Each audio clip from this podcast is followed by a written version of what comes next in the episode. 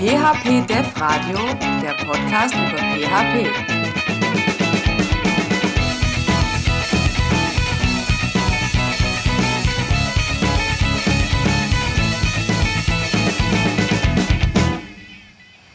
Ja, herzlich willkommen zur Folge 4 des PHP Dev Radios. Wir haben heute einen gar nicht mehr ganz so heißen Juni-Abend. Es ist schon halb neun und ich sitze heute hier in dem Podcast zusammen mit Claudio. Hallo Claudio.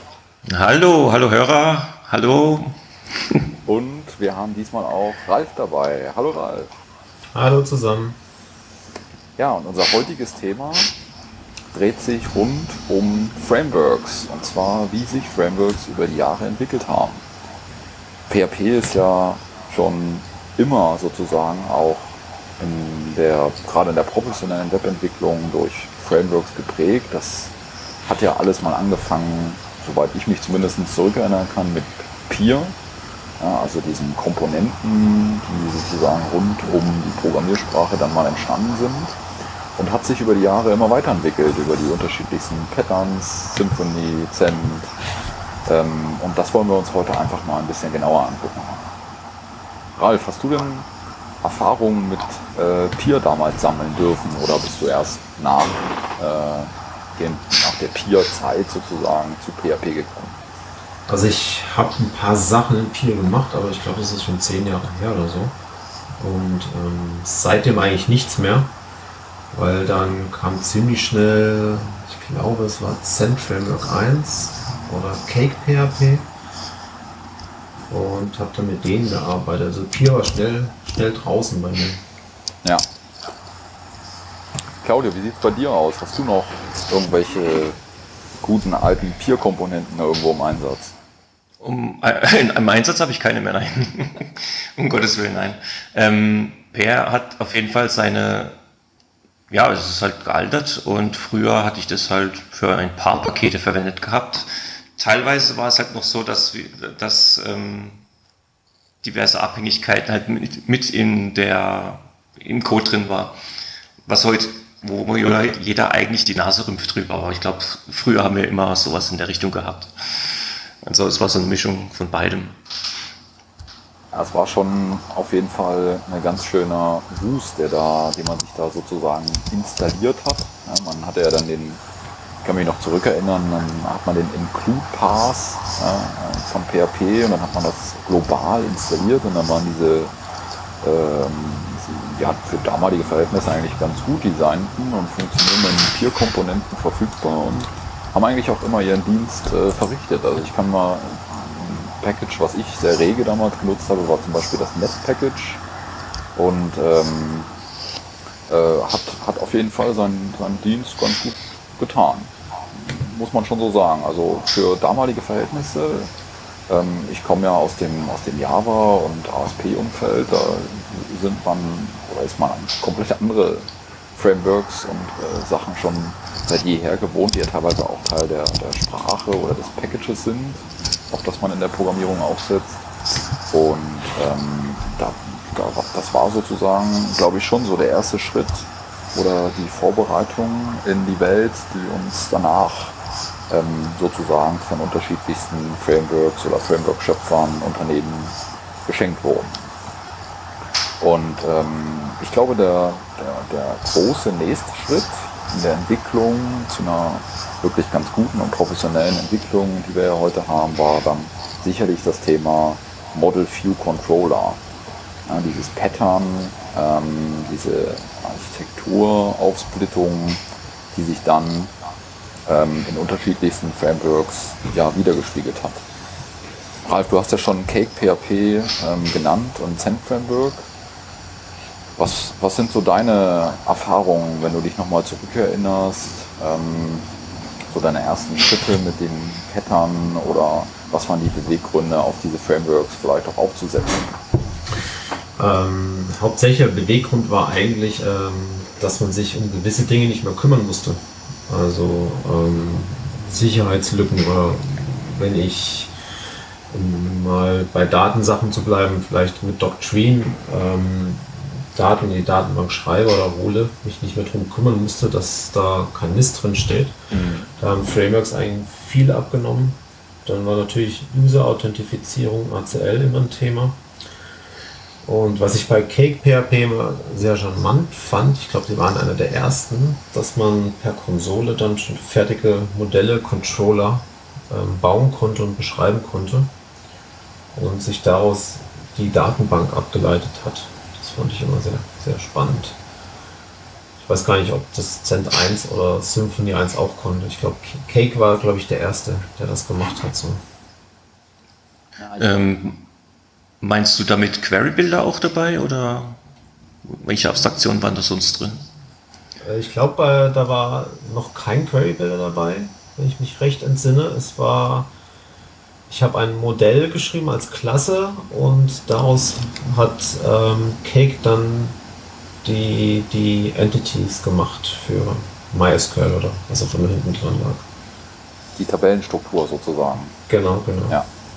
Ja, ich kann mich da auch noch dran zurückerinnern. Cake PHP, ich habe mal, ich glaube, nicht lange, aber so ein, vielleicht ein halbes Jahr damit mal rumexperimentiert.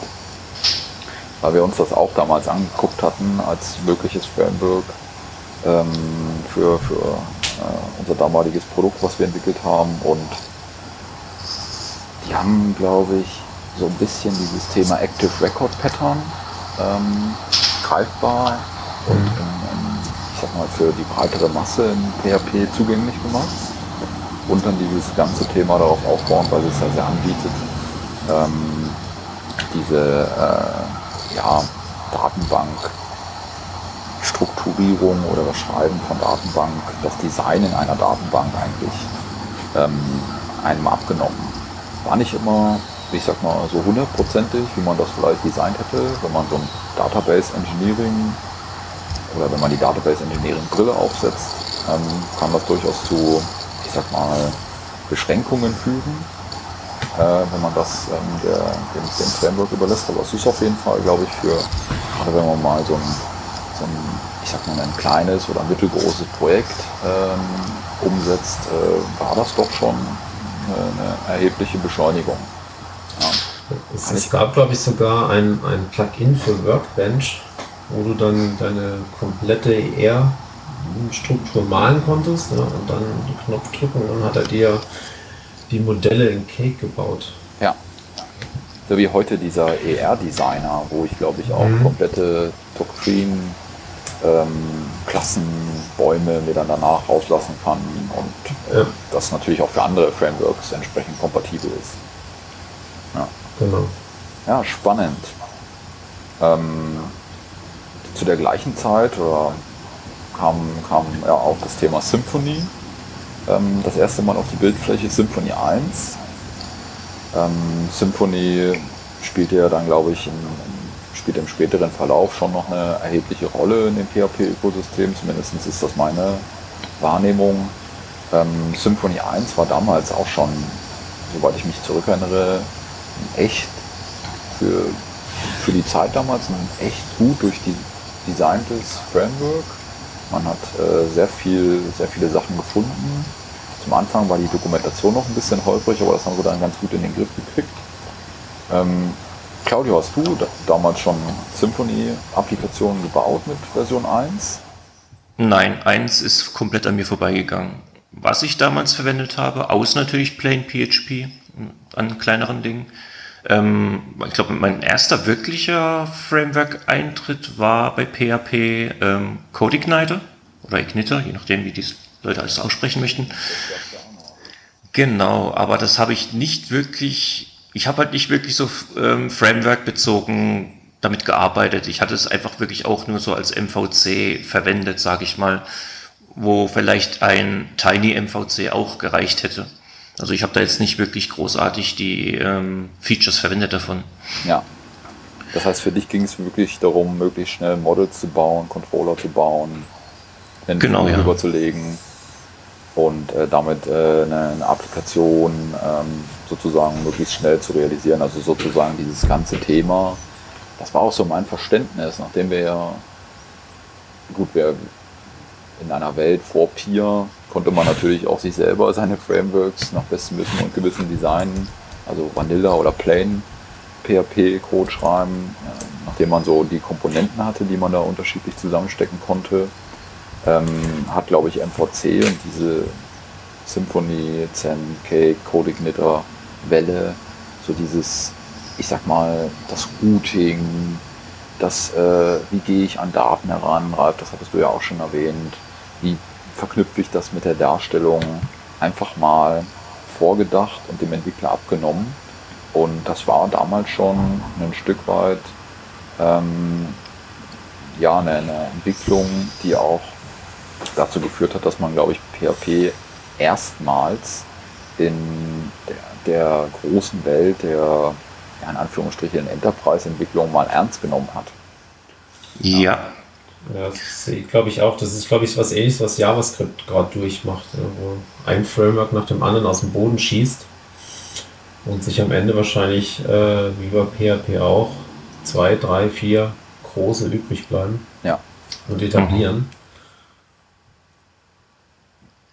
Wo ja. wir da gerade auch dabei reden mit etablieren und ähm, wir haben jetzt schon ein paar Frameworks genannt gehabt und ähm, Cent ist jetzt auch schon ein paar Mal gefallen. Cent Framework 1 ist ja, glaube ich, äh, damals eigentlich ziemlich, irgendwann mal ziemlich oft immer wieder gefallen, der Name. Ich glaube, das war dann wahrscheinlich bei vielen auch das äh, Framework Nummer 1, was die Wahl betraf. Mhm.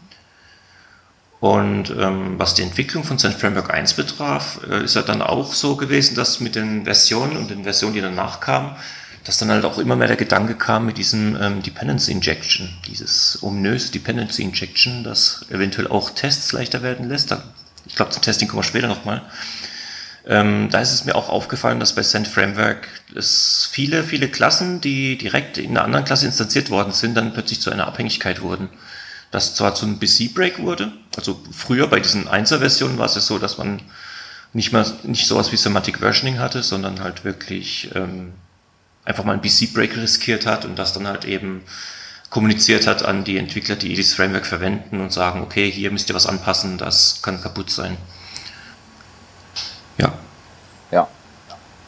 Ja, und äh, du hast es aber auch gerade schon äh, angesprochen. Ich möchte den Gedanken mit dem Test nochmal aufgreifen, weil was wir jetzt total so ein bisschen vergessen haben, was ja, was ich aber auch so ein bisschen in diese Framework-Sache mit hineinzählen würde, das war in etwa auch die Zeit, wo diese professionellen Begleittools äh, sich durchgesetzt haben, glaube ich, in PHP. Also klar angefangen bei PHP Unit, dann kam der Code Sniffer, dann kamen so Sachen wie äh, äh Lines of Code, so Measurement Toolings, äh, Codequalität, ne? PDPend, also so dieses ganze Thema, genau, dieses ganze Thema Softwarequalität, Testing, ähm, ja, sich mal, ich sag mal, architektonisch an so ein Thema heranbewegen ähm, das mal sauber durchzukonzipieren, Patterns, ich sag mal teilweise auch sehr alte Patterns, ähm, ähm, zu, zu ein Stück weit zu adaptieren und in der PHP-Welt eben benutzbar zu machen.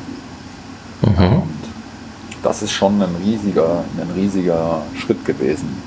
Also wenn ich mich daran zurückentwickle, wie das davor äh, zurück äh, erinnere, wie das da davor gewesen ist, bevor man solche Tools hatte oder eingesetzt hat, wie man das irgendwie versucht hat, nach bestem Wissen und Gewissen selbstständig umzusetzen und aber immer auch nur so wenig Zeit hatte in seinen Projekten oder teilweise auch ja, nicht die Möglichkeiten hatte, äh, weil ähm, vieles ging ja dann auch einher mit diesem großen Sprung PHP 4 auf PHP 5, oder? Hm, ja, vor allem weil einfach beim PHP 5 die OOP-Geschichte etwas deutlicher wurde. Jetzt nicht so perfekt, dass ein Java-Entwickler total vor Begeisterung ausgeflippt wäre, sondern die haben sich eher so die Nase gerümpft und ja, ist nicht genug. Ich denke mal, ähm, die Entwickler, die aus den Sprachen kommen, die halt wirklich eine starke Typisierung haben und ein, wirklich halt eine richtige Struktur, die haben wahrscheinlich durch diverse Frameworks, von den moderneren Frameworks erst wahrscheinlich das Interesse bekommen an PHP. Ähm, das ist jetzt so ein bisschen in die Zukunft gegriffen, sage ich mal, von dem Punkt, wo wir jetzt gerade uns bewegen. Ja. Ja, ich glaube auch, dass das, wo du den Sprung von PHP 4 auf 5 ansprichst, dass da viel mit Quote-Qualität einhergegangen ist, weil ähm, ich jetzt aus Freelancer-Sicht gemerkt habe, dass das sich echt die Spreu vom Weizen getrennt hat, weil ähm, PHP 5 nicht mehr so der Spaghetti-Code möglich war, weil du auf einmal objektorientiert denken musstest, wie er noch unter PHP 4 möglich war. Ähm, Viele Entwickler ausgestiegen sind. Also was Spaghetti-Code ist immer noch möglich. Ja, also klar, mit PHP 7.1 und 7.2 super Spaghetti-Code. GoTo gibt es ja auch noch und so. Ne? Ähm, aber wo ich bei dir bin, ist, dass PHP 5 eben diese Strukturen angeboten hat, dass man das machen kann. Und die Leute dann gesagt Genau. haben, ich möchte das nutzen. Und dann eben dieses Strukturdenken reinkam. Ja, und da bin ich voll bei dir. Ja. Ja, ich denke mal, alleine wenn ich an so einfache Sachen denke wie Klassen. Ja. In PHP 4 waren das halt, ich sag mal, bessere, wir nennen es mal Klasse oder Pseudoklassen-Dinge. Ja, und ähm, man hatte halt keine, keine echte Objektorientierung, die Initialisierung von Klassen und so weiter. Also ich kann mich noch dran erinnern, die ganzen Klassen, wo dann immer der Klassenname, auch der Konstruktor gleichzeitig noch war. Ähm, man hatte halt keine saubere Abgrenzung zu diesen, zu diesen unterschiedlichen ja, Typen von Methoden. Also sind das jetzt, verhalten die sich statisch, im Sinne von echt statisch für die gesamte Applikation hinweg oder nicht statisch und damit auch wieder echt, true, nicht statisch über die Laufzeit. Ja, weil da gab es schon, das eine oder andere war glaube ich auch einfach nicht vorgesehen halt und da hat dieser Rewrite äh, mit PHP 5 schon äh, auch die Basis gelegt und der eine oder andere hat sich dann, wahrscheinlich hat es auch, wenn ich mir jetzt, weiß es nicht, aber wahrscheinlich hat sich ein ähm, äh, Symphony-Schöpfer, ein, ein Zen-Schöpfer, ein Cake- oder Coordinator-Schöpfer dann halt gedacht, ah, guck mal, jetzt kann man hier die tollen Features, sollte man ja auch mal ausnutzen äh, und äh, ich, ich experimentiere damit einfach mal ein bisschen äh, rum und setze da mal oder hau da mal so ein Framework raus. Ja. Ja, dann, dann haben wir ja einiges ähm, zu, diesem, zu dieser Epoche gesagt. Ich glaube, die, die nächste große Revolution ist dann eigentlich losgetreten, als äh, der ein oder andere findige Entwickler ähm, das Thema Dependency Management und Package Management nicht mehr ganz so schön fand. Da gab es ja dann auch unterschiedlichste Versuche, das in den Griff zu kriegen.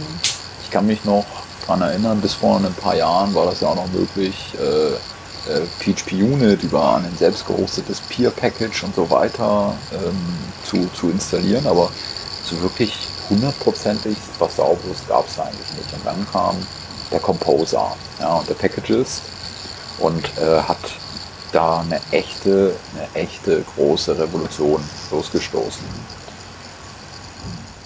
Claudio, wann kamst du das erste Mal mit dem Composer in Kontakt oder hast du ihn, hast du ihn denn vermisst, bevor du wusstest, dass er denn da ist? Aber wahrscheinlich hast du, kannst du jetzt heute ohne Composer nicht mehr leben, aber Ja, also ich glaube, ich habe mir damals keine großen Gedanken drüber gemacht gehabt, wo die Pakete herkommen, weil das ist, ging ja auch wiederum Richtung Struktur, die man ja früher vielleicht auch gar nicht so viele Gedanken drüber äh, verschwendet hatte. Ähm, Im Prinzip ist es durch ein Projekt gekommen, dass ein äh, damaliger Kollege diese Composer-Idee, diese tolle Idee und diese tolle Software einfach mal benutzt hat und in ein Projekt eingebaut hat und diese Abhängigkeiten gezogen hat. Und das hat das Aufsetzen des Projekts auf jeden Fall einfacher gemacht, auch wenn man jetzt gerade nicht so oft ein Projekt von Null irgendwie aufbaut. Aber wenn man so dran denkt, was man damals für Hacks gemacht hat, dass man, äh, mal angenommen, du hast das Send Framework in, in deinem Projekt fest drin gehabt. Und jetzt ist die Idee gekommen, ähm, ja, wir müssten eigentlich updaten mit Send Framework, äh, keine Ahnung, 1.x auf 1.y. Aber es ist eine BC-Breaks da. Das ist halt immer dieses äh, Problem gewesen damals. Und ähm, wenn es halt nicht für einen Kunden schwer zu erklären war oder zu verkaufen war, gab es manchmal auch diese Ausflüchte, dass man sagt, okay, wir nehmen die Klasse aus der neuen Version und äh, überschreiben damals äh, die ähm, bestehenden Klassen von der alten Version, also nicht überschreiben im Sinne von Copy-Paste drüber, sondern dass der Autoloader quasi eine gewisse Reihenfolge bekommt, also ein selbstgeschriebener Autoloader, also nicht der von Composer. Und wenn man an diese Komplexität mal drüber nachdenkt, bin ich sehr zufrieden eigentlich, dass wir Composer haben und dass es eigentlich ziemlich schnell etabliert wurde. und nicht, dass dann plötzlich andere versucht haben, etwas Ähnliches zu bauen und dann vielleicht so verschiedene ähm, Zustände gab, wie es vielleicht jetzt momentan bei JavaScript ist, wo sich auch ein bisschen akklimatisieren muss. Ralf. Was war mit. Ja, genau, da wollte ich nämlich auch gerade fragen, der Ralf. ähm, ich kam eigentlich sehr spät zum Composer, weil ich im E-Commerce-Umfeld ziemlich viel mit Oxid gearbeitet habe und die bis heute keinen Composer einsetzen. Erst in der nächsten Version, die vielleicht noch dieses Jahr kommt. Ähm, kam ich erst dadurch zu Composer, wo ich angefangen habe, da mit, mit Micro-Frameworks wie Laravel oder, oder ähm, wer ist das andere, ähm, Slim, um zu experimentieren. Da habe ich erst so auf Composer gestoßen. Also relativ spät, ich glaube, das sind vielleicht zwei Jahre her oder sowas. Mhm. Und ähm, muss aber schon sagen, ich würde es auch nicht mehr missen wollen was doch relativ einfach ist, ähm, weitere Packages einfach dazuzunehmen. Ja. Es ist einfach geil. Also man muss es einfach so direkt sagen. Ähm, wenn man gerade, äh, um nochmal diesen Vergleich auch nochmal zu machen, wenn man das aus anderen Programmiersprachen sich eigentlich nicht anders gewohnt ist, mit einem, mit einem Maven zum Beispiel. Ja. Und äh, du kommst zu PHP und äh, die, die Frage, wie kommst du zu Softwarepaketen ist, ja, schmeiß mal Google an, schmeiß mal äh, äh irgendwie ähm, äh, phpklassen.org an, ja, such dir irgendwie was Passendes raus, äh, lade dir das runter und guck halt, dass du äh, ab und zu mal die Seite besuchst oder dich in den Newsletter einträgst, wie auch immer, einen RSS-Feed abonnierst, um Updates mitzukriegen. Also das war schon alles extrem abenteuerlich.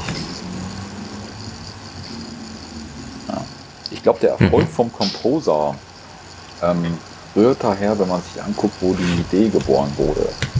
Weil diese, diese, diese, dass es sich so durchgesetzt hat, lag, liegt, glaube ich, auch maßgeblich daran, dass es eben wirklich eine Problemlösung für, ähm, ja, einen, also für ein echtes Problem ist. Also nicht was, wo jemand gesagt hat, okay, guck mal, ich habe jetzt hier irgendwie, äh, ich komme aus Java und mir fehlt zum Beispiel Maven und ich baue das jetzt mal für PHP nach, sondern die ähm, äh, haben es ja damals entwickelt, weil, ähm, weil sie es für die, dieses PHP-BB-Forum, äh, diese Plugins ähm, irgendwie verwalten wollten, mussten und ähm, das sozusagen echt schlecht funktionierte. Und das war, glaube ich, so ein Stück weit auch der, der Startschuss äh, für das, was wir heute haben. Und da überlegt man sich natürlich eine, eine einfache Notation und eine einfache ähm, Paketierung, eine einfache Beschreibung von solchen Paketen, die ähm, letztlich, glaube ich, den Erfolg ausgemacht hat. Ja. Was interessant auch ist, ähm, wo du es ansprichst, was den Erfolg angeht, ähm, ist auch die Tatsache wahrscheinlich, dass sehr, sehr viele große und auch viele ähm, ja, Open Source Projekte, PHP, auch sofort Composer geradezu verwendet haben. Das ja, ist. Sie nur darauf gewartet, oder?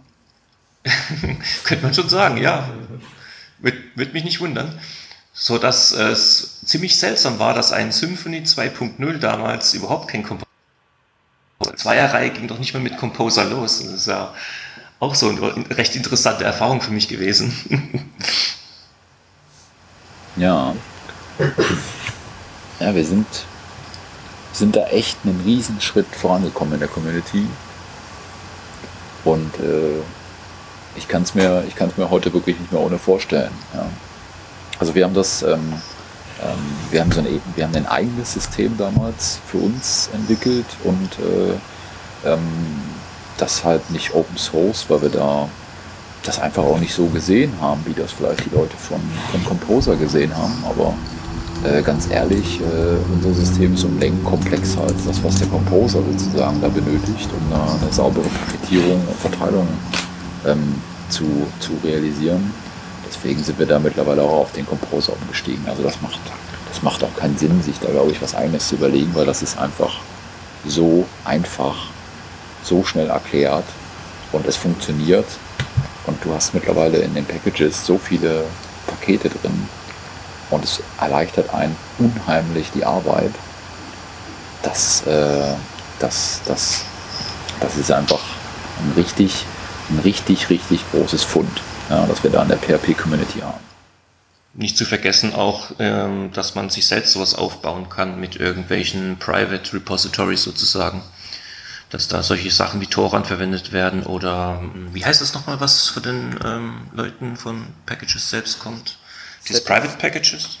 Nee, nicht Setis, ähm, Private Packages oder sowas? Das heißt, genau, ich glaube, das heißt einfach nur, das eine ist packages.org und das andere ist packages.com, glaube ich. Das eine ist quasi die, die, die Packages äh, Community und das andere ist Private Packages, wo du dich, genau. äh, wo du dich sozusagen für einen, für einen schmalen Euro im Monat einkaufen kannst und deine Pakete privat über GitHub, Bitbucket, deinen eigenen Git-Server, glaube ich, zur Verfügung stellen kannst. Heißt, heißt es nicht Satis oder so irgendwas? Ja, Satis ist dieser Generator, womit man Ah, okay. Composer Repository Files generieren kann aus einer Konfiguration heraus, aber dieser Private Packages, da kann ich eben, kann ich glaube ich eine Subscription schließt man da einen Monat für ab und dann zahlt man da, je nachdem wie viel Packages man glaube ich, oder Repositories man verzahlen und äh, kann dann seine Pakete ganz normal über den äh, Packages äh, distribuieren. Äh, ich mache mal ein Beispiel. Ähm, wenn, wenn, wenn jetzt zum Beispiel Oxid auf Composer geht, kann es ja sein, dass die das selber hosten, keine Ahnung, composer.oxid.de oder so und bieten da sozusagen so ein Satis-File an. Dann musst du das natürlich in jede Composer äh, JSON, die du irgendwo verwendest, um den Oxid zu installieren, dann eintragen als Repository, damit der Composer weiß, woher der sich die Pakete ziehen kann. Und das entfällt zum Beispiel bei den Private Packages. Die sind immer noch versteckt, also die sind nicht public. Äh, die, die Oxid, keine Ahnung, Enterprise Edition wäre dann versteckt, aber sie wäre halt deutlich einfacher zu installieren, weil du eben diese Repositories nicht mitpflegen musst und sie nehmen dir eben dieses ganze Package Management ab. Ja, also es ist schon eine clevere Monetarisierung, was sie sich ja, ich sag mal, das Ökosystem muss ja unterhalten werden. Ja, ich, wir wollen ja, dass es da weitergeht, dass die Leute da, dass der Jordi und äh, der Nils da Zeit haben, da ähm, Kraft so reinzustecken. Von daher sollte man das auf jeden Fall unterstützen. Ja, da bin ich bei dir. So, jetzt hatten wir so lange über Composer geredet, dass die meisten Leute jetzt wahrscheinlich wissen, was Composer ist und wahrscheinlich jetzt anfangen werden, Composer einzusetzen. Dass wir wahrscheinlich jetzt auch mal sagen können, ähm, was Composer eigentlich dann für die späteren Versionen des, äh, der Frameworks gemacht haben. Wie gesagt, ähm, Symfony 2.0 hatte noch gar keinen Composer drin, ist aber irgendwann mal nachgezogen worden. Ich glaube in 2.1 oder 2.2, ich weiß nicht mehr. Vielleicht weiß es einer der Hörer. Dann bitte in Kommentare schreiben, ähm, weil ich bin sofort zu googeln. Und, und ähm, letztendlich haben sie auch dahingehend sich da bewegt, dass zum Beispiel das Package Management dann auch dahin gegangen ist, dass man eben verschiedene Repositories hatte. Das heißt, das Framework ist nicht mehr ein großer Monolith gewesen, sondern man hat halt eben einzelne Pakete gehabt, die man hat, sogenannte Components, die dann eben äh, getrennt äh, gehostet wurden auf GitHub oder Bitbucket oder GitLab, auch immer, und separat genutzt werden konnten. Und dadurch konnten letztendlich auch diverse Libraries diese Abhängigkeiten ziehen, diese Components, wie man es jetzt zum Beispiel mit der äh, Console von Symfony her kennt. Oder auch Send Framework hat ja auch erst ähm, vor gar nicht allzu langer Zeit ja auch seine einzelnen Components getrennt gehabt in einzelne ähm, Repositories, Git-Repositories. Und im Prinzip hat es dann letztendlich auch zu dieser Modular Modulation und Modulierung geführt, dieses, Modu dieses Modu modulare Aufbau, äh, was diese Frameworks heutzutage haben. Dass sie nicht unbedingt alles eigene Komponenten machen, wie es bei Symfony der Fall ist, sondern dass es eventuell halt diverse Libraries verwendet werden, wie es gerne Laravel macht. Und sich äh, das Wissen und ähm, die geilen Features nu- zunutze machen, die eben bekannte Libraries liefern und sich daraus ein Framework bauen. Jetzt ist ähm, Laravel, ich glaube, das ist etwas, wo ich an Ralf übergeben werde. Ähm, wie sind so deine Erfahrungen dieser Libraries, die in Laravel verwendet werden? Ähm, wie siehst du da einen großen Unterschied zu diversen Frameworks, die alles selbst auf eigenem Kram aufbauen? Ähm, ich glaube, der Weg, den Laravel da gar nicht geht, ist gar nicht so schlecht, weil wieso das Rad zweimal erfinden? Ähm, ich habe vorhin zum Beispiel gelesen, dass in 5.5 Hoops wieder zurückkommt in Laravel. Das hatten die, glaube ich, in 4 mal eingesetzt, wo 5 kam rausgeschmissen. Ähm, bisher hatte ich keine Probleme mit anderen Paketen innerhalb von Laravel. Also ist der Ansatz, glaube ich, nicht verkehrt zu sagen, ähm, ich nehme das, was es schon gibt und baue es bei mir ein. Mhm. Das heißt also, du siehst halt den Vorteil darin auch, ähm, was die Wartungs Wartung betrifft, ist auch einfach. Ne? Ja klar, auf jeden Fall. Okay, Weil bist du aber dann natürlich abhängig.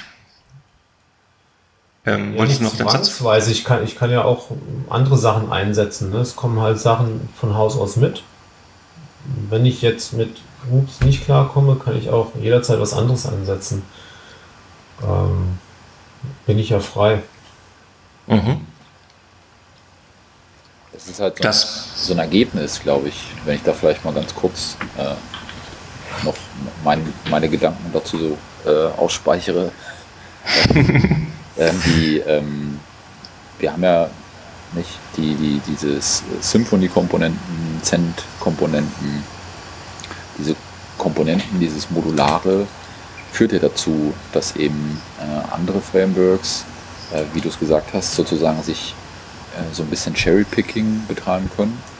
Ähm, es führt aber vor allen Dingen dazu, und das ist das Schöne daran, dass eben die Symphony Console weiß ich nicht, wie viel Millionen Mal mittlerweile irgendwo im Einsatz ist oder runtergeladen wurde zumindest oder als Dependency irgendwo drin hängt, mhm. dass diese, äh, dass das natürlich extrem viel in diese äh, Komponente hinein contributed wird von den unterschiedlichsten Stellen, weil sobald der, äh, der, der Taylor Otwell da von Laravel irgendwas feststellt, macht er da halt einen Pull-Request dafür und ähm, das, das führt natürlich, oder gerade bei der Symphony Console meiner Meinung nach zu einer extrem reliable Komponente. Also zu einem, zu einem Ding, wo du featuretechnisch drauf schaust und denkst, alles klar, da ist alles drin. Ja, das ist so ein mhm. 99,9 oder 100% Approach. Ja, dieses Modulare hat halt eben schon einiges dahingehend bewegt, was die Frameworks obwohl, wenn man diese Frameworks immer noch so groß monolithisch hätte, dann wäre das ziemlich bloated, also es wäre ein ziemlich fettes Framework geworden. Teilweise ist es aber auch halt schon so, dass die Frameworks, wenn man sich so ein Skeleton vielleicht aufbaut, es gibt ja diverse Frameworks, die halt eben schon so eine Grundinstallation, eine Grundstruktur anbieten. Und wenn man diese halt runterlädt, ist dann halt auch wirklich alles dabei. Die haben halt wirklich alles reingebaut. Weswegen es dann halt Leute gab, die gesagt haben, okay, wenn ich aber nur einen Teil davon brauche und nicht alles, wie, wie es eben bei einem Skeleton ist. Keine Ahnung, die, die Symphony-Skeletten, die gehen jetzt auch wieder in eine ganz andere Richtung, dass man eben nicht so einen riesen Skeleton hat. Ähm, da kamen ja schon dann die ersten Micro-Frameworks raus, die eben sich auf das Mindeste reduziert haben und die dann quasi so ihren, ihren kleinen äh, Aufstieg hatten für kleinere Projekte, einfach super geeignet sind. Ich selbst nutze zum Beispiel ähm, Silex für meine PHP-Snippets Homepage. Ähm, es ist nicht mit diesem Silex äh, Basisinstallation gemacht worden, weil ich früher von TinyMVC umgestiegen bin und habe das dann immer stückweise auf, dann auf Silex migriert.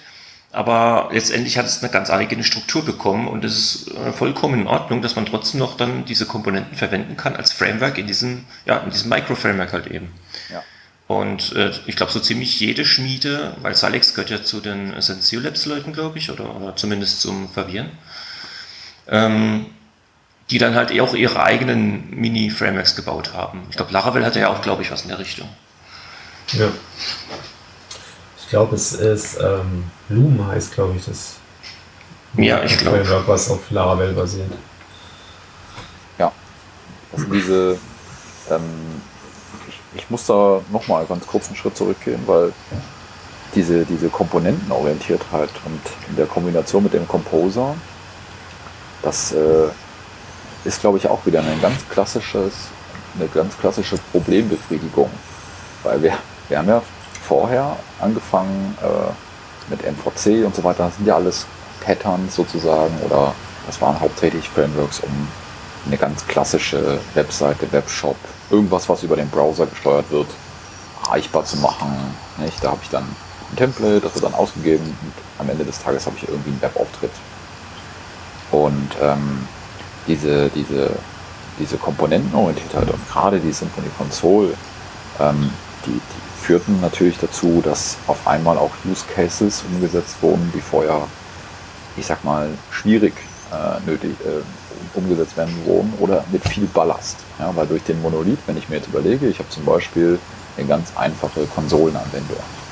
Ja, die macht, keine Ahnung, ein Fahrarchiv aus irgendwas. Ja, so, so eine Art Teil unseres Bildprozesses. Da hatten wir es ja in dem letzten Podcast darüber. Und äh, da habe ich eben mir irgendwas geschrieben, das, das macht irgendeinen Job für mich. Und da jetzt sozusagen, um das umzusetzen, erstmal einen äh, 15 Megabyte Zen Framework oder einen 10 Megabyte Symphony noch komplett mit mir rumzuschleppen, macht halt einfach keinen Sinn. Und hat auch dazu geführt, dass das natürlich, da hat nie jemand dran gedacht, sowas äh, dann zu machen. Auf einmal gibt es Komponenten, auf einmal ist es leichtgewichtig. Aha, okay. Jetzt schreibe ich hier ganz viele tolle kleine ähm, ähm, ja, Mini-Applikationen, Konsolen-Applikationen, Worker, Demons, also das, die unterschiedlichsten Aspekte, die sich daraus ergeben haben. Ja, und ich glaube, ein anderer Aspekt, und da gehen diese Mikro-Frameworks ja hinein, ist dann eben eigentlich wieder das von früher aufzugreifen, dieses MVC-Pattern. Ähm, ich sag mal, in einer funktionellen Art und Weise. So habe ich sie zumindest immer verstanden. Korrigiert mich, ich habe jetzt noch nicht so viel Erfahrung damit. Ich habe mal, ähm, wir haben mal ein, ein, ein Silex oder Slim-Projekt ähm, mal gemacht für was, für was wirklich Kleines. Aber ähm, die Idee ist doch, glaube ich, dass du relativ nah an dem, an dem Router, ähm, ich sag mal, Get-Requests, Post-Requests und solche Sachen sehr einfach zur Verfügung stellen kannst. Also mit wirklich wenig Zahlen Code, mit wirklich wenig Effort äh, was Greifbares machst, oder? Hm. Was Greifbares? Also Inwiefern was Greifbares? Ich sag mal, was schnell, schnell ein Ergebnis produzieren.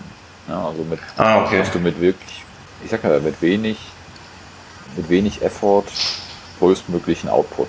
Ja, also du, du arbeitest eben, ich will schon fast sagen, direkt auf dem Router, ja, machst dann Slim, hier route mal äh, den GET-Request slash mhm, mhm. äh, About Us auf eine About-Seite und dann mache ich noch irgendwie einen Call irgendwo hin und fertig. Ja, ja. Man hat schon schnelle Ergebnisse bringen können mit, ähm, mit diesem Aufbau. Jetzt, wo du das Routing erwähnt hast, denke ich mal, dass du auch diese anonymen Funktionen meinst wahrscheinlich, die dann verwendet werden. Ähm, ja, es, man kann sehr schnell Ergebnisse mitmachen. Es entsteht aber eventuell halt auch äh, ein wenig gut lesbarer Code. Muss man, muss man halt abwägen, was, was jetzt halt wichtig ist und was man darauf achten kann.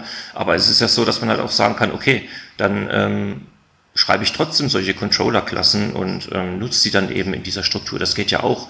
Ähm, das, was wir sehen in den ersten Schritten, die diese Frameworks immer anbieten, das ist ja immer nur dazu da, um zu sagen, du kriegst schnell ein Ergebnis. Aber aber, genau, das Aber lassen sie weg, aber du kannst es auch schön machen. Das geht auch natürlich. Und das sollte man eigentlich nie vergessen bei dem Ganzen.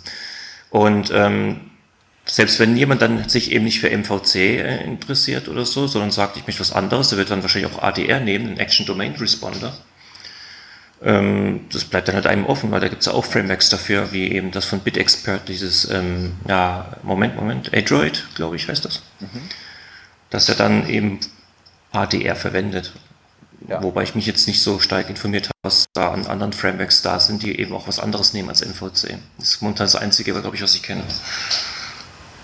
Ich würde mal MVC einfach als Platzhalter stellen für jegliche Ausprägungen, die sich über die Jahre oder die Zeit daraus ergeben haben.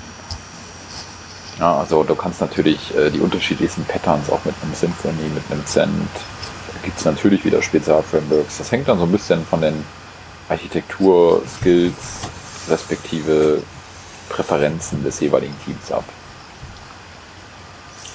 Habt ihr denn da Erfahrung, was ähm, Performance angeht? Also Microframework gegenüber einem Symphony oder sowas? Also lassen wir Falcon jetzt mal außen vor. Ich glaube, das ist ungeschlagen, aber jetzt so zwischen den rein auf PHP basierenden Frameworks, was da besser skaliert. Hm, besser skalieren kommt eben auch auf die Anwendungszwecke an. Wenn du halt sehr viele Features nutzen möchtest, dass du eben ein volles Symphony quasi bräuchtest, dann wäre wahrscheinlich dieses Micro-Framework-Aufbau eher weniger geeignet, ja, was heißt weniger geeignet? Du kannst natürlich auch diese ganzen Features dann da, was, was Symfony hat, dann auch da reinbauen, aber dann hast du halt eben kein Micro-Framework mehr. Das ist ja, wie wir es gerade eben mit diesem Modular haben, eben ausbaubar alles. Ne? Man kann das hinzufügen bei, bei Symfony, das ist alles schon drin, man kann es nicht unbedingt rausnehmen. Das ändert sich vielleicht mit Flex.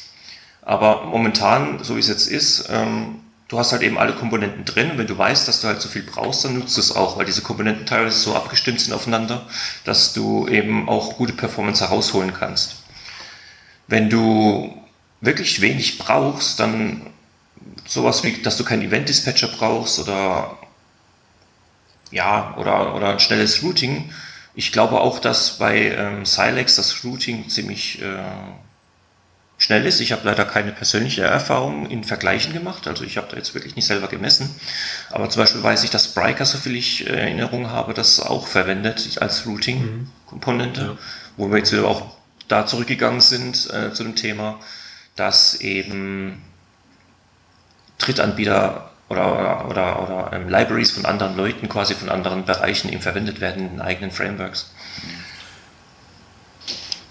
Ich glaube, und sie aber, glaube ich, auch nur fürs Frontend als API. Im Backend nehmen Das kann sein, ja. Ich glaube, das ist ein Frontend. Ja, das kann sein. Und ähm, ja, ansonsten kannst du eben mit PHP halt viel rausholen. Also Sym Symphony und Frameworks sind, die sind halt alles super Erleichterungen, wie wir am Anfang festgestellt haben. Man muss das Rad nicht mehr erfinden, wie wir festgestellt haben. Aber wenn es hart auf hart kommt, dann ist es das PHP, was vielleicht sogar, also dieser Custom PHP-Code, der vielleicht äh, etwas langsamer macht. Mhm. Und das sollte man dann immer noch ein Auge drauf halten, dass die PHP-Skills nicht abstumpfen. Also das ist sicherlich das eine, dass, dass du natürlich nachher, das Framework kann noch so schnell sein, aber wenn du dann nachher, ähm, ich sag mal, äh, riesige aufblähende Arrays äh, machst mit äh, tausenden von Objekten oder was auch immer, dann ähm, hilft dir auch das beste, schnellste Framework nichts. Das andere, was, was ähm, ganz stark in die Performance halt reingeht, ähm, ist, sind natürlich die, die Anforderungen. Ja. Ich, hab, äh, ich kann, ich kann einen, einen Router nehmen von Symfony oder von Cent. Die können ultra schnell sein. Ich kann aber auch einen Fast Route nehmen der kann im gewissen, der ist auch sehr schnell und die nehmen sich alle nichts bei so Standardrouten. Ja, da, da liegen wir wirklich mittlerweile im Millisekundenbereich von den Unterschieden. Sobald ich dort aber eine gewisse Komplexität aufgebaut habe und ich zum Beispiel feststelle, okay, meine Routing-Logiken mit den ganzen Feldern und Varianten, die ich da drin habe, muss ich vielleicht auf einen Regex umbauen, dann macht ein Fast-Route allen anderen extrem was vor.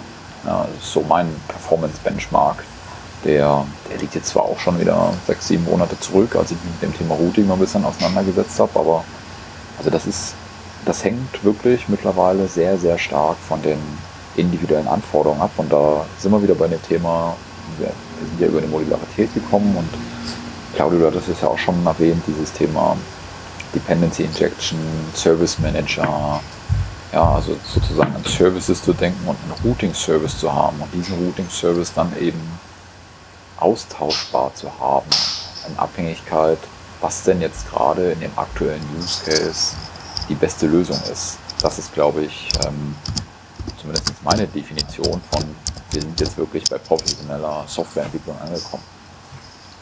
Mhm. Sind wir wach? Wir sind schon erst angekommen. ja, wenn man bedenkt, die Anfangszeiten wie ich erwähnt habe, ich denke mal auch einige können das nachvollziehen, dass wir eben das ganze Framework mitten im Projekt hatten und so. Und im heutigen Standpunkt, jetzt vom Anfang unserer Sendung bis zum Ende gesehen, ne, hat sich wirklich einiges getan in ein paar Jahren. Und ähm, und es hört ja nicht damit auf, dieses Modulare hört ja nicht damit auf. Jetzt ist ja die Sache, dass man sagt, okay, wir haben jetzt verschiedene modulare Sachen, aber wir haben das Rad mehrfach erfunden. Das eine Rad ist besser für diese Stelle gedacht. Performance zum Beispiel, wie du es gerade eben beim Routing erwähnt hattest. Da ist das eine Rad besser. Aber das andere Rad ist vielleicht, keine Ahnung, zuverlässiger oder ähm, hat mehr Features oder Möglichkeiten, weswegen man sich da wahrscheinlich auch dann deswegen Gedanken gemacht hat, dass man eben einen Standard für viele bestimmte Dinge annimmt und das wurde dann eben vielleicht in diesen PSRs, PSR äh, umgesetzt, von denen ja einige schon umgesetzt wurden und einer sogar schon rausgeflogen ist, der sogenannte PSR 0, was das Autoloading betrifft. Und das hat ja auch schon eine gewisse Richtung wieder vorgegeben, was die Entwicklung betraf. Ähm, wie seid ihr da in Kontakt getreten mit dem PSR zum ersten Mal? Wahrscheinlich über Composer und PSR 0 aber und PSR 4 später auch. Ähm, aber bestimmt auch wegen Caching und ähm, was auch jetzt eben war, wegen Dependency Injection Containern. Wie ist da so euer Eindruck, wie ihr da reingekommen seid, was es für einen Nutzen hat? Ich übergebe das Wort mal an Ralf. Toll.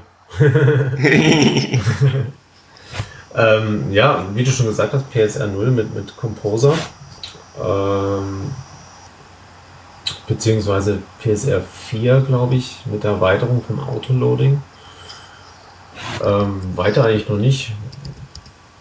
Kann ich nicht viel zu sagen. Also direkt nicht aktiv in Kontakt getreten, jetzt nee, auch weil wir schon nee. diese Coding-Standard-Sachen mit reingebracht haben, was in PSR 1 wurde und Coding Style, ja. was dann PSR 2 wurde. Also implizit sind wir trotzdem wahrscheinlich oder auch unsere Hörer damit in Kontakt getreten, ohne dass sie es vielleicht wissen, dass sie halt eben Code-Sniffer haben und der halt standardmäßig seine, ja, keine Ahnung, seine PSR-Sniffs da halt reinsetzen und halt danach bewertet.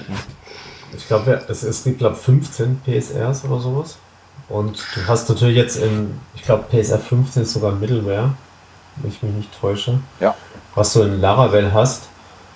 Ähm, oder, oder irgendwelche Event Manager war, glaube ich, PSR 14. Also ich glaube, in Kontakt tritt man immer irgendwie, aber ähm, es ist einem, glaube ich, nicht so bewusst. Außer PSR 8, das macht man eigentlich auch nicht wirklich bewusst, wenn man auf Community-Veranstaltungen sind und sich dann so einen schönen Hack gibt. also ich kann da vielleicht den, die, die Fragestellung nochmal aus einer anderen Brille äh, betrachten. Also ähm, wir, wir stellen ja bei uns, ähm, oder wir sind ja Produkthersteller und entwickeln ja sozusagen, also nehmen genau diese, diese Framework-Komponenten, ja, ähm, verarbeiten die, ähm, bündeln die sozusagen in unserem Framework und bisher war das so, dass wir uns natürlich immer Fassaden überlegt haben oder andere Design-Patterns überlegt haben, damit wir sozusagen die Architektur noch ownen äh, über die unterschiedlichsten Möglichkeiten hinweg. Weil wenn ich jetzt diesen, diesen Gedanken, den ich vorhin hatte, mit dem, ähm, du hast jetzt ein, ein ich sag mal, ein, ein Routing, eine Routing-Komponente und du möchtest diese Routing-Komponente austauschen, dann musst du natürlich irgendwo den gemeinsamen Nenner finden. Ja, damit das eben für dich in deiner Produktwelt austauschbar ist. Und das nimmt einem PSR halt ab. Und das ist einfach nur, ich sag mal, aus dieser Denke heraus, ähm, eben es austauschbar zu haben und es, es, es gibt eben wirklich für, für die unterschiedlichsten Anforderungen, Use Cases, Business Cases einfach jeweils immer die besten Lösungen auf dem äh, PHP, äh, in dem PHP-Umfeld und da halte ich auch jeden dazu an, bitte experimentiert, ähm, schaut nach, wenn ihr eben ein Performance-Problem habt oder so, was gibt es noch für Alternativen für eure Problemstellungen nutzt den Packages, nutzt das Ökosystem und tauscht es vielleicht einfach mal aus. Und äh, da nutzt einem natürlich PSR ungemein viel, weil du kannst einfach mal sagen, okay, meine, mein, ähm, ja, mein, mein, mein Event Manager oder mein Caching Framework, weiß ich nicht, das, das, ich brauche jetzt unbedingt den neuesten Super Duper Cache ähm, und mein Caching Framework unterstützt das nicht, dann gucke ich doch mal, gibt es denn ein anderes Caching Framework oder eine andere Caching Komponente, da draußen im Ökosystem, die den PSR implementiert und die mein Caching-Framework implementiert. Dann tausche ich das sozusagen und wenn ich meine Architektur einigermaßen sauber gehalten habe, mit einem, zum Beispiel einem Service Manager oder einem DI-Konstruktor, wie auch immer, dann kann ich das einfach, ich sag mal in Anführungsstrichen, äh, ein Drop-in-Replacement machen. Ja, ich kann einfach die Komponente tauschen, meine Konfiguration ein bisschen anpassen und schon bin ich wieder einsatzfähig. Und das ist einfach nur genial. Und ähm, ich, ich hoffe, sie, sie treiben es wirklich sehr, sehr weit. Weil ich finde, dass in dem Java-Umfeld mit den GSRs, die das, also diesen Java Specification Requests, die sich ja dann genauso innerhalb dieser Java Specification Group auf einen gemeinsamen Nenner, zum Beispiel wie eine HTTP-Message aussieht oder wie eine E-Mail aussieht oder wie ein Prozess gemonitort wird oder wie auch immer, sich dann dort auf einen gemeinsamen Nenner einigen und die unterschiedlichen Frameworks müssen diesen dann entsprechend implementieren, wenn sie denn dazu kompatibel sein wollen. Und das führt eben dazu, dass du eine sehr geringe Lernkurve hast bei verschiedenen Themen und unwahrscheinlich schnell ausprobieren kannst, Sachen tauschen kannst und eben, ich sag mal, diese, diese professionelle äh, Entwicklung äh, wirklich halt in der Praxis auch leben kannst. So, das war mein Plädoyer für PSR und die FIG.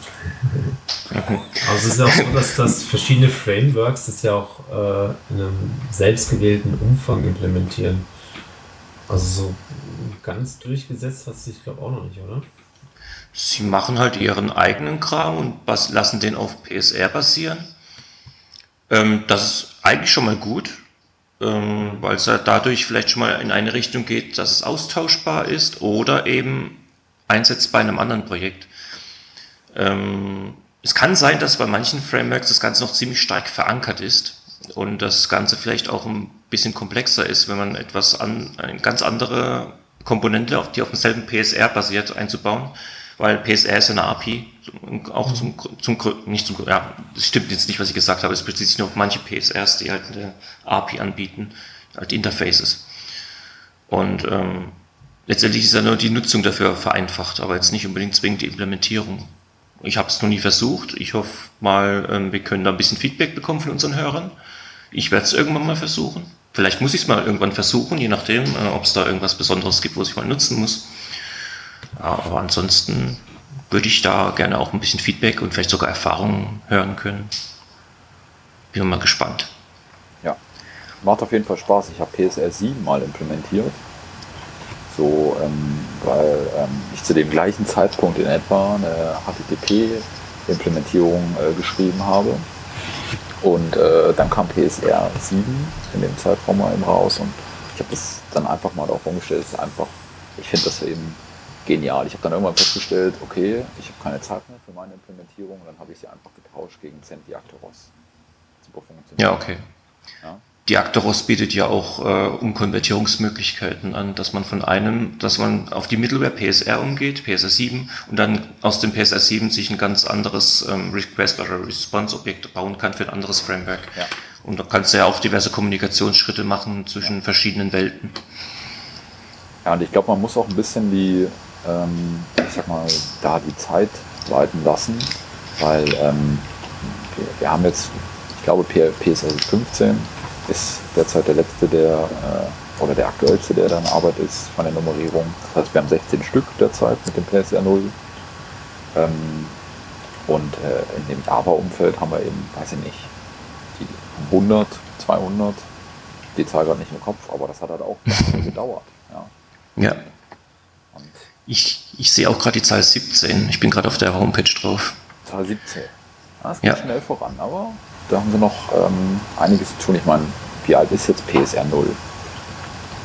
Ja, sind doch bestimmt auch schon vier, fünf Jahre, oder? Vielleicht kann man sich die Information auch raussuchen, aber ich glaube, googeln können wahrscheinlich unsere Hörer auch, wenn es wirklich interessiert. Aber ich gucke ja. mal, vielleicht finde ich es schnell. Wenn nicht, ähm, freuen wir uns natürlich äh, auf Kommentare und Feedback. Und ähm, ja, ich würde sagen, wir sind jetzt schon relativ lange dabei. Wir haben übrigens, das ist mein, mein Fauxpas, die News vergessen. ähm, die News werden wir dann einfach das nächste Mal in äh, längerer Form nachreichen.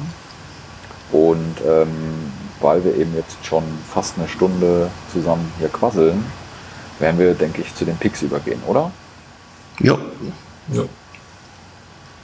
Gut. Ähm, Ralf, willst du vielleicht anfangen mit deinem Pick? Gerne. Ähm, ich habe gerade ein spannendes Buch an meinem Bett liegen.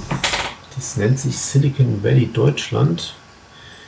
Ähm, der Autor behandelt da Themen, warum oder weshalb Deutschland so hinten hinterherhinkt, was, was digitale Dinge angeht. Also die wertvollsten Marken, Facebook, Google, Apple, kommen alle aus den USA, warum nie aus Deutschland?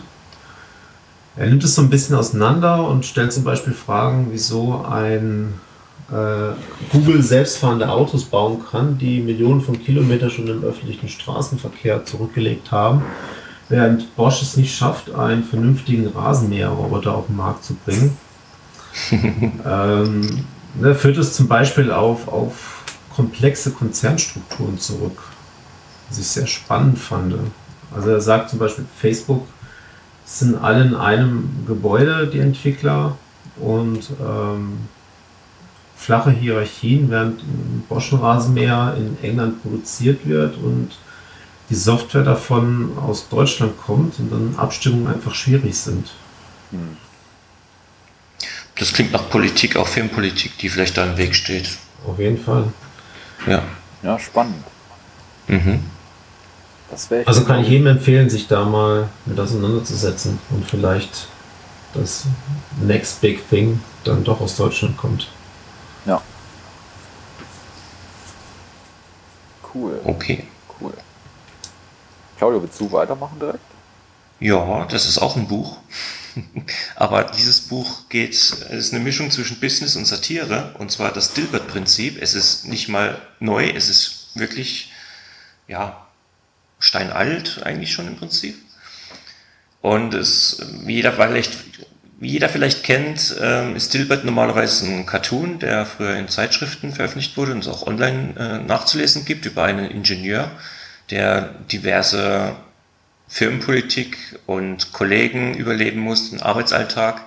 Und diese Comics haben davon gelebt, dass der Zeichner ähm, Feedback bekommen hat von den Lesern, die dann gesagt haben, genau so ist es in meiner Firma auch, oder die halt eben erzählt haben, was für ein Quatsch in ihrer Firma passiert, und er hat dann draußen Comic gemacht. Und dieses Dilbert-Prinzip basiert quasi auf das ganze Feedback und auch seine eigene Erfahrung, die er in der Firma gemacht, in den verschiedenen Firmen gemacht hat die er gearbeitet hat, bevor er selbstständig wurde. Mhm.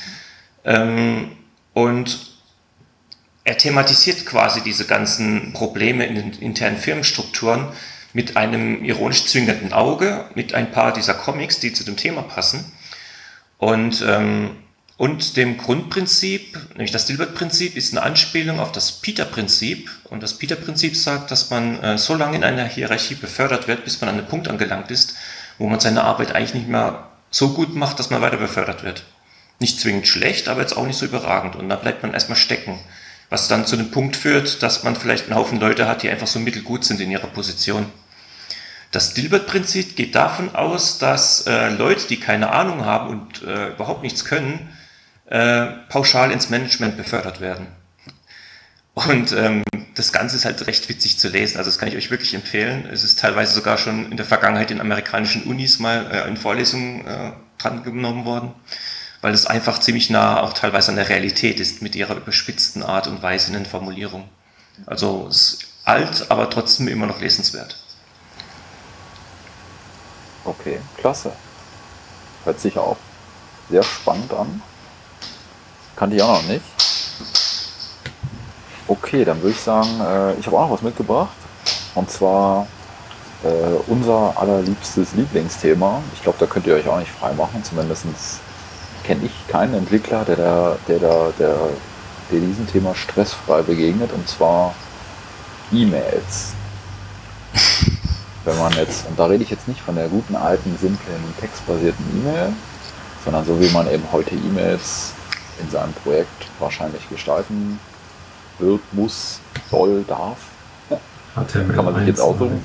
Richtig schöne HTML-Mails. Ja, so mit bunten Bildern und tollen Buttons und ähm, äh, da, da fängt man so an, so eine E-Mail da eben schön nach aller Regeln der Kunst äh, zusammenzuhauen und schickt die raus und zumindest ähm, beobachte ich das immer wieder, steht dann so der Projektmanager relativ schnell neben dem Entwickler und sagt dann, ja, bei mir sieht die E-Mail aber ganz schön schlecht aus oder Kakao. Warum? Weil der natürlich die, diese E-Mail mit Outlook angeguckt hat und Outlook eben irgendwie, ich glaube selbst in der aktuellen Version, in der Office 365 Version, noch irgendwie Internet Explorer 4, 5 oder 6 vielleicht aktuell verwendet. Also in der 2013er war es noch, ich glaube, Internet Explorer 4. Und äh, man testet das eben so vor sich hin in Google und da sieht das alles top aus.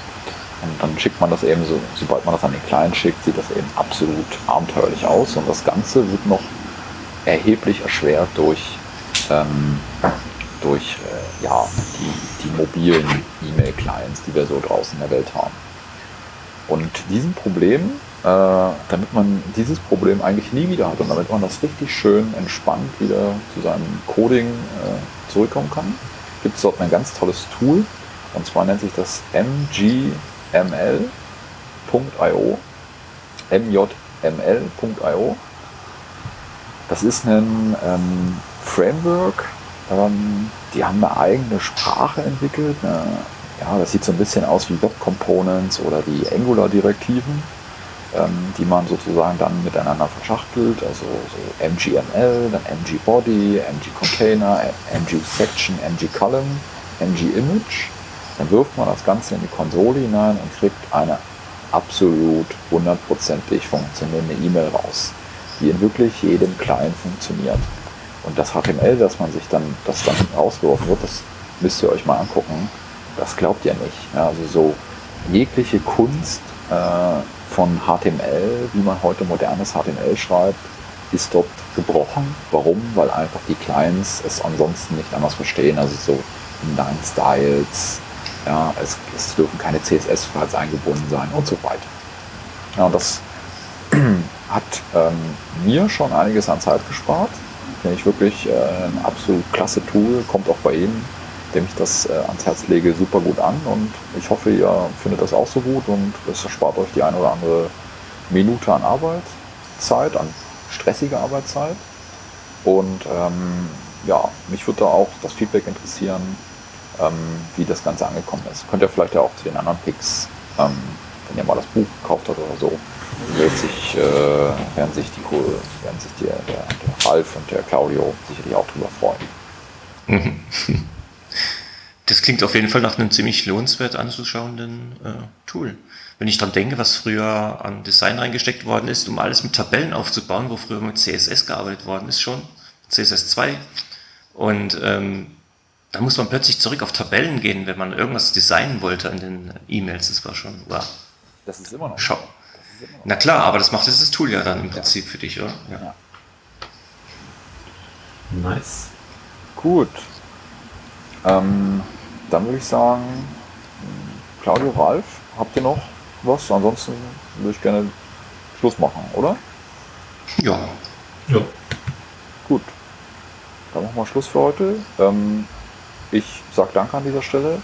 Wenn ihr Feedback habt, schreibt das bitte ähm, auf ja, in, in dem Podcatcher in iTunes auf unsere Webseite www.defradio.de. Schreibt uns eine Mail, wie auch immer. Und wäre schön, 5 Sterne iTunes-Bewertungen, Android Play Music Bewertungen. Ähm, das hilft uns, äh, bekannter zu werden und ähm, dieses Wissen hier natürlich noch weiterzutragen. Empfehlt das vielleicht auch euren Kollegen. Und äh, ja, bis zur nächsten Episode und habt eine erfolgreiche und tolle, entspannende Entwicklerzeit bis dann. Tschüss. Ciao. Tschüss.